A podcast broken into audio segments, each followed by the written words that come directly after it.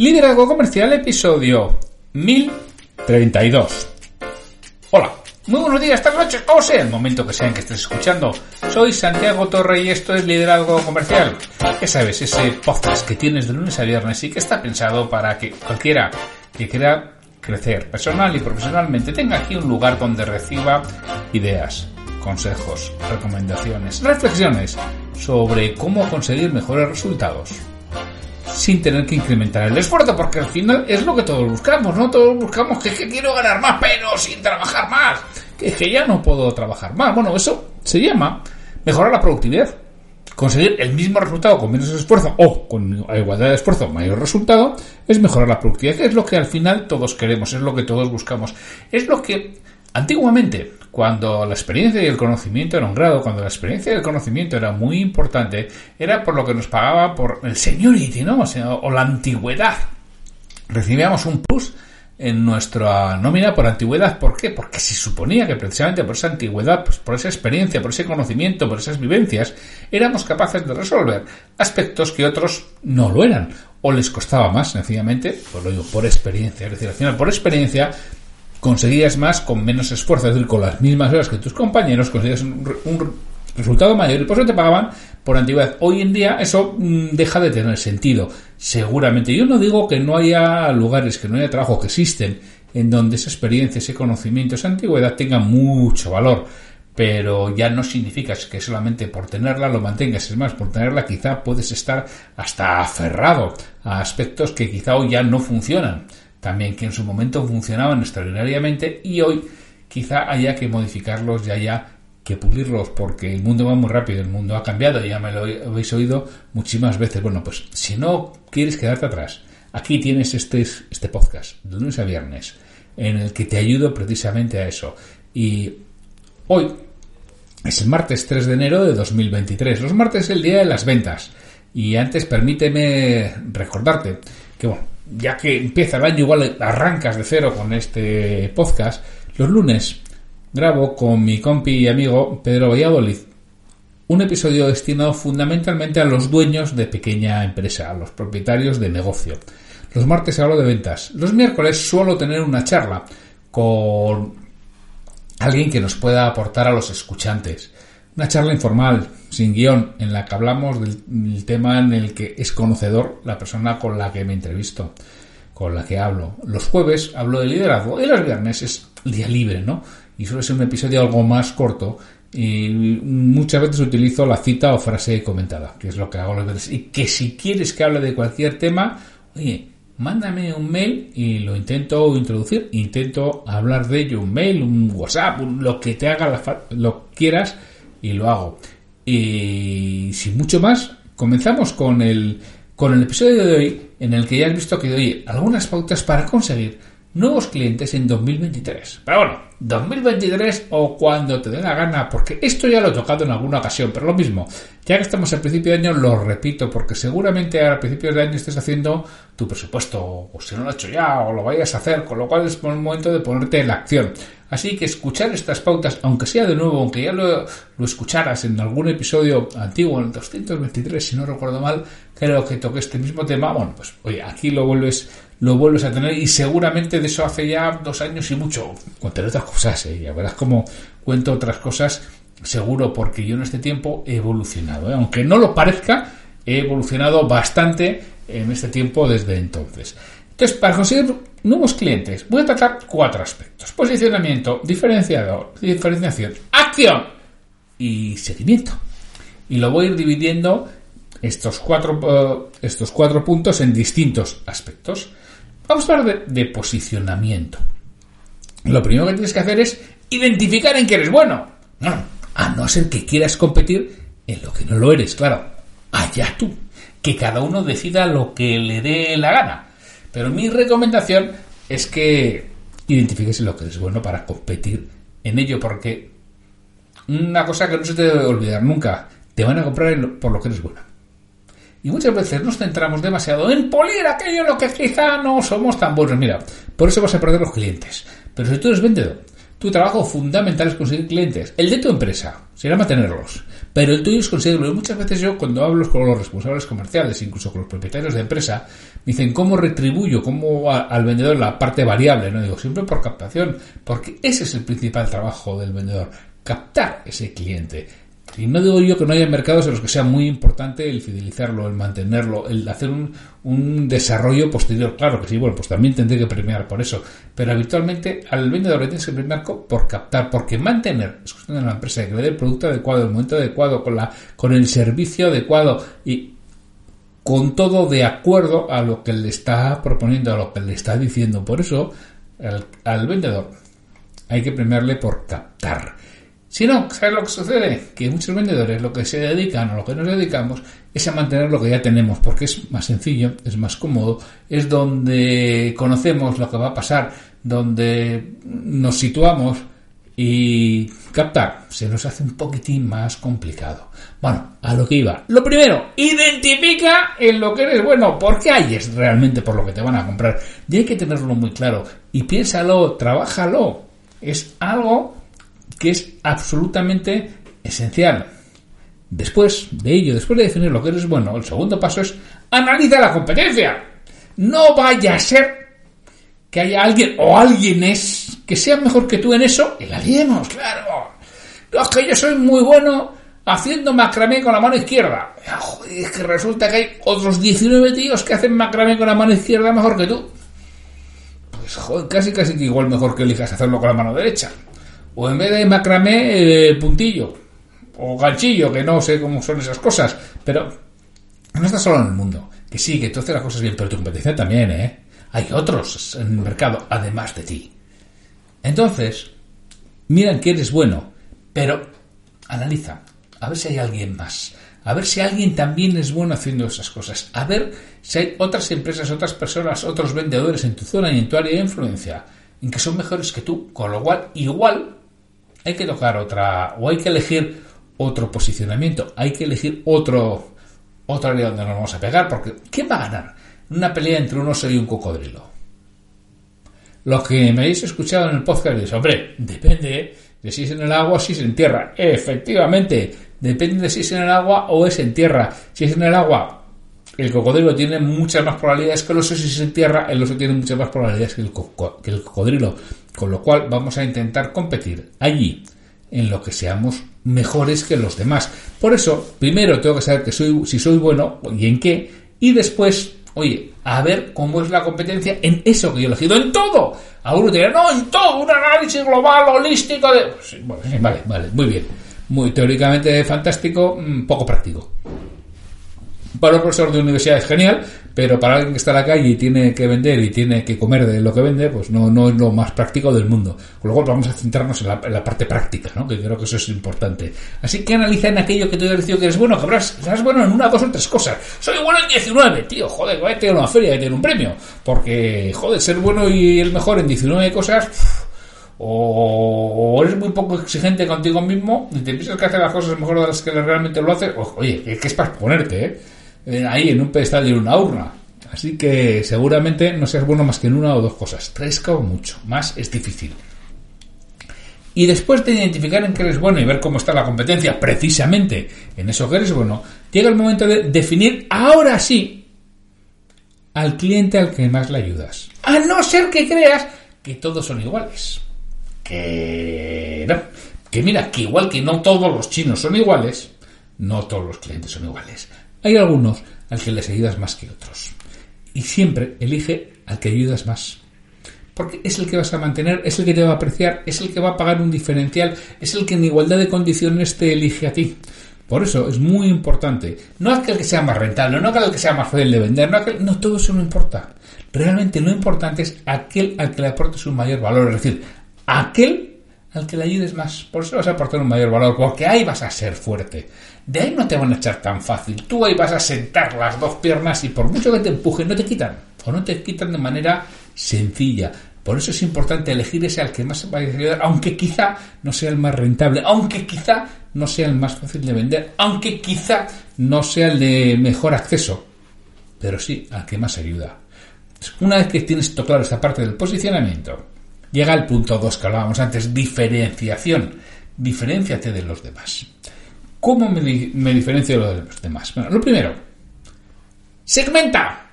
la única forma de comerse una vaca, un elefante habréis oído, ¿no? ¿Cuál es la única forma de comerse un, elefante? Partirlo a pedazos, claro, no hay otra. Bueno, a no ser que sea un cachalote gigante, pero si fueras un cachalote gigante no estarías escuchando este podcast. Así que no vas a ser un cachalote gigante, así que te vas a tener que cortar la vaca o el elefante en pedazos, con lo cual no te lo puedes comer todo. Así que vamos a segmentar el mercado. ¿Qué vamos a hacer? Nichos y nichos lo más pequeños posibles, que nosotros, segmentos, me da igual, ¿eh? que nosotros podamos entender, que nosotros podamos afrontar. Ya, ya estábamos fíjate que tú has elegido el cliente ideal que es al que, al que más puedes ayudar. Y dentro de eso seguro que puedes hacer algunos segmentos, algunas diferenciaciones. ¿Por qué nos sirve hacer estos segmentos de esas especialidades? Porque la siguiente pregunta que tienes que hacer es ¿qué problema resuelves ese segmento? Porque algunos resuelven, ¿no? Si no, tienes poco futuro. Algún problema tendrás que resolver. Pues esto es lo que tienes que tener claro. ¿Qué problema resuelves a, esas, a esos clientes a los que son a los que mejor, a los que más les puedo ayudar? Porque el cliente habitualmente compra soluciones. Si compra producto, estás muerto. Porque el producto llegará un día que googleará, guiará no sé qué y le van a presentar todas las ofertas que quiere. Si compra soluciones, eso es más complicado, eso es más complejo, eso no es tan sencillo de que te echen de allí. Mientras que si es de producto, mm, seguramente acabe sobrando en algún momento. Con lo cual, define muy bien el problema que resuelves a ese segmento. ¿Para qué? Para identificar los beneficios, porque nunca jamás vendas un producto sino lo que resuelve, sino la solución sino el para qué le sirve al cliente, para eso tienes que conocer al cliente, para eso tienes que conocer el producto para eso tienes que acabar casando lo que le vas a resolver con tu producto. Y eso es lo que te hace diferenciarte de los demás. Ahí es donde está realmente para un vendedor la clave, la diferenciación. Le hablo al cliente de lo que a él le resuelvo con mi producto. De eso es lo que le hablo, que eso es lo que al cliente le importa. Todo lo demás, las características, le importan un comino. Si a mí me duele la cabeza, me da igual con qué me quites el dolor de cabeza. Si es acetil salicílico, si es ibuprofeno o si es paracetamol. O si bailas el hula hula alrededor de mí vestido de hawaiano. Me da igual mientras me quites el dolor de cabeza. Pues a tu cliente le pasa exactamente lo mismo. Y ahí es donde tú, te diferencias. Ahí es donde aportas valor como vendedor. Ahí es donde quiere estar contigo. Cuando eres capaz de casar lo que hace tu producto con lo que él le resuelve. Ese es el puente que te ayuda a diferenciarte de los demás y que mucha gente no está dispuesta a, edificar ese puente. Una vez que ya tienes eso claro, llega el momento de la acción. Lo tercero, sal a buscar clientes que no te van a venir a ti. Y otra vez, si te vienen porque te los trae tu empresa, estupendo, pero llegará un momento en que eso se agote o seas prescindible y sea eh, sustituible. Así que selecciona a quién quieres vender. ¡Hombre! Yo a todo el mundo. Pues fantástico. Que te puedes vender a todo el mundo es la mejor forma de no vender. Y algunos son campeones del mundo en esto. ¿eh? No, señor, no puedes vender todo y a todo el mundo. Sí, en teoría sí. En la práctica no. ¿Por qué? Porque estás muy poco definido. Debe estar muy poco definido. Esto como el culturismo. Si tú no estás definido, no puedes ganar la competición. Te tienes que definir. Tienes que realmente seleccionar a quién puedes vender. ¿Por qué? Porque una vez que yo tengo eso seleccionado, ese nicho, lo que hago es establezco un proceso de venta concreto. Que eso de que el, comercial tiene que improvisar. Mira, es como lo de el de administración no vende, leyenda urbana. No tienes que improvisar, tienes que tener un proceso de venta. Es que entonces eso me constriñe, dicen algunos. Y es que eso me quita frescura. Joder, como si la hubiera tenido en alguna ocasión. Déjate de tontas de que te constriñe y te quita eh, frescura. Todo lo contrario, te la da porque te permite improvisar cuando toca improvisar. Y en el momento y no permanentemente, porque tú sabes los pasos que tienes que ir dando. Y los vas dando o no los vas dando. Puñeta, no los estoy dando porque no me entiendo con esta persona. No me entiendo con este cliente. No encajamos. O cambio el guion o esto no funciona. Pero si no tengo ni guion, es que da igual, no te enteras de nada. Y sales pensando que ha sido una entrevista de venta fantástica y no vas a vender ahí ni de coña en toda tu vida. Por lo tanto, tienes que tener un proceso de venta concreto. Y si estás al frente de un equipo, otras cosas que tienes que hacer para salir a buscar clientes es formar a tus comerciales. O te, piensan que, o te piensas que vienen salidos de serie. Que es que hay algunos jefes de venta y algunos directores comerciales y algunos propietarios de empresa que se piensan, no, como el vendedor ya estará formado, ya sabrá, ya que coja eso y salga. Claro, así les va. Después, que los únicos buenos son ellos, el resto son malísimos, porque no saben nada. Tenemos que formar a, nuestra gente y tenemos que fijar e identificar indicadores de actividad y de resultado. Que en muchas ocasiones solo tenemos el de resultado. Vende o no vendes, y vende bueno si no vendes malo. Pues no, señor. Es posible que venda y sea malísimo, y es posible que no venda y sea buenísimo.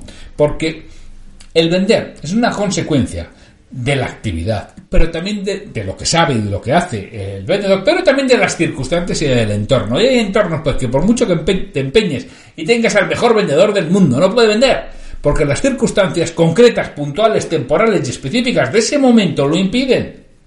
Entonces vamos a medir indicadores de actividad y de resultado. Y si con la actividad que está realizando el resultado es pobre, vamos a analizar qué sucede, por qué algo está sucediendo. Y no es que sea un torpe, no es que sea un zacio, no es que no haga, porque ya estamos viendo que realmente hace. Vamos a ver cómo hace y qué es lo que podemos cambiar. Y para ello, ¿qué, qué tenemos que hacer? Planificar qué hay que hacer, cuándo y quién y cómo debe hacerlo.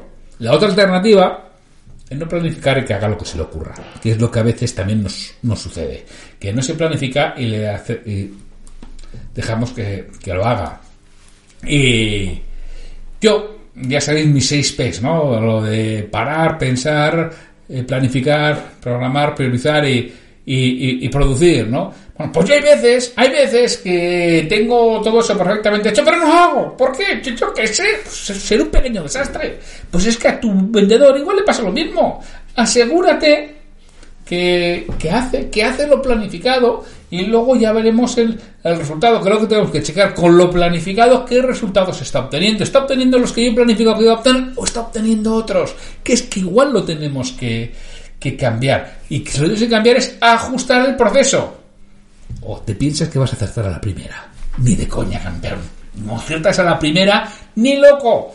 Bueno, sí, alguno habrá muy especial que acierta la primera. Bueno, la suerte del principiante, suelen decir. Con lo cual, cuando quieres salir a, buscar clientes, todo este proceso lo tienes que trabajar. Y el siguiente paso, es que a veces, a pesar de que te haga todo esto, no vendo. Con lo cual que me toca hacer seguimiento. ¿Y qué es eso de hacer seguimiento? Pues cuando alguien no ha comprado, tendré que, ver que sí, que estoy de acuerdo, que hubiera a ciertas personas no hagas seguimiento, que le den morcilla. Vale, bien, está bien. No, no hagas seguimiento, que le morcilla. Si te quiere comprar, que te llame. todo eso está muy bien. Pero por si acaso, tú lo intentas. Y si no funciona, haces seguimiento. ¿Vale? Entonces, por si tuvieras que hacer seguimiento, que no te digo yo que lo vayas a tener que hacer, pero si tuvieras que hacerlo, oye, calendariza, calendariza cuando hay que hacer el seguimiento. ¿Y sabes cuál es el mejor momento de calendarizar? En el momento que sales de la visita anterior. Primero, porque ya has acordado con esa persona cuando la vas a llamar, que eso es la mejor forma de realizarlo. Y si no lo hubieras realizado por lo que fuera, primero, te das unos latigazos, ¿vale? Para ver si la siguiente vez no eres tan torpe. Y, y después te lo apuntas cuando lo vas a hacer. Y hazlo que lo mismo, que yo a veces me lo apunto, pero no lo hago. Entonces, eso lo tienes que, que realizar. En el mejor momento, en el momento en que tú entiendas, porque tú siempre tienes que mantener el derecho a contactar. Si sales con un yo ya te llamo, estás muerto. O sea, olvídate, tú ahí no vendes. Es posible que te compren, no digo que no. Primero, alguna vez esporádica y excepcional. Y segundo, que te han comprado que siempre te tienes que ir con el derecho de contactar, con el decir, no, no, espera, que este es mi trabajo, yo ya te llamo. Y si no, vale, pero si no me has llamado tú, en este tiempo te llamo yo. Siempre tienes que salir eso cuando mínimo para hacer el seguimiento. Y ten paciencia. La mayoría de las veces se dan más allá del quinto intento, a pesar de lo que algunos digan, de que si esto, que no, que te nada, que te llame, que tú. Bueno, vale.